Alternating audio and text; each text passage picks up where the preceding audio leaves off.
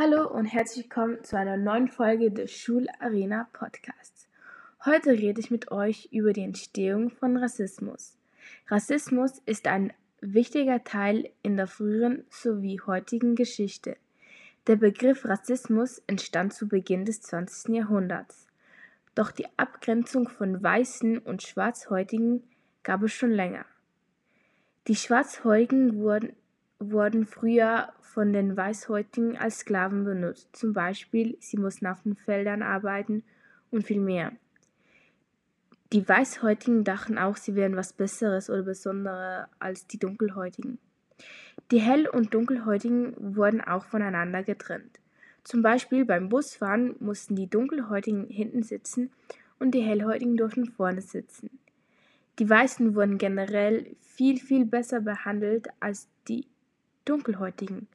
Früher sowie auch heute gibt es viele Personen, die die dunkelhäutigen Menschen diskriminieren, fertig machen oder zum Teil auch verletzen. Ihr habt bestimmt auch von dem dunkelhäutigen Mann mitbekommen, der von einem Polizisten umgebracht wurde. Durch diesen Vorfall wurde das Thema Rassismus dieses Jahr, also 2020, ein sehr, sehr großes Thema. Viele haben darüber geredet in Social Media Sachen darüber gepostet und es gab auch sehr viele Demonstrationen und Proteste. Meine Meinung zu Rassismus. Ich finde, Rassismus ich finde, Rassismus ist ein sehr spannendes, aber schwieriges Thema.